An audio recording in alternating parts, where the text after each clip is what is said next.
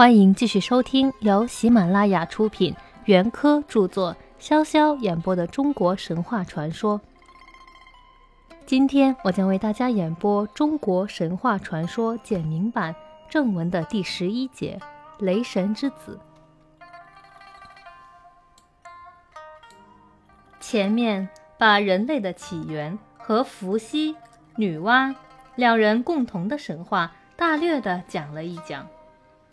现在再根据汉民族古代的传说，把两个人的神话分别来讲一讲。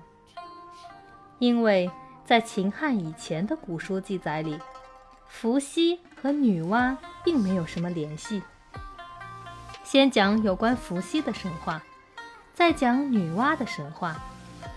讲了女娲的神话，人类的起源问题就可以圆满的得到解答了。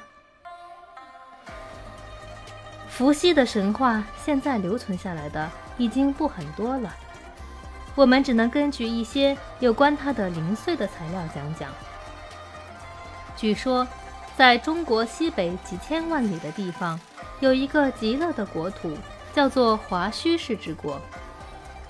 那个国家之远，管你走路去也好，坐车去也好，坐船去也好，都是去不了的。只好是心向往之罢了。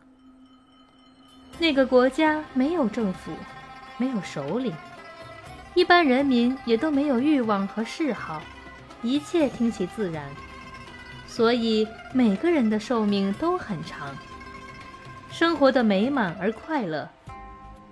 他们能够走进水里面不怕水淹，走进火里面不怕火烧，在天空中往来如履平地。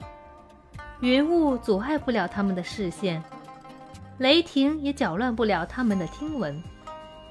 这个国家的人民实在是介乎人和神之间，可以说就是地上的神仙。在这极乐的国土上，有个没有名字，就叫做华胥氏的姑娘。有一次，她到东方的一个林木苇逸、风景美好、名叫雷泽的大沼泽去游玩。偶尔看见一个巨人的足印出现在泽边，觉得又奇怪又好玩，就用自己的脚去踩一踩这巨人的足印。刚踩下去，仿佛有了什么感觉，后来就怀了孕，生下一个儿子，叫伏羲。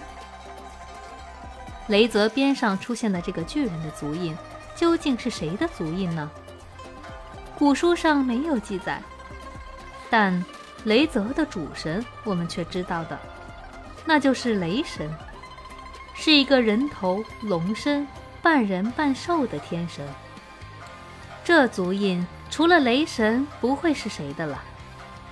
从传说中伏羲的人面蛇身或龙身人手这类形貌来看，也可以想见伏羲和雷神之间的血统渊源。伏羲实在就是雷神的儿子。